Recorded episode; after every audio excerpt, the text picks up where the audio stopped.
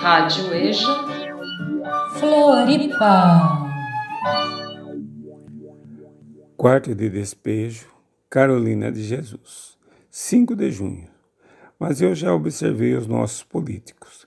Para observá-los, fui na Assembleia, a sucursal do purgatório, porque a matriz é a sede do serviço social no Palácio do Governo.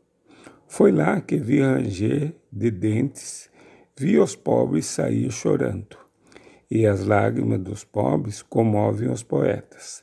Não comove os poetas de salão, mas os poetas de, do lixo, os idealistas das favelas.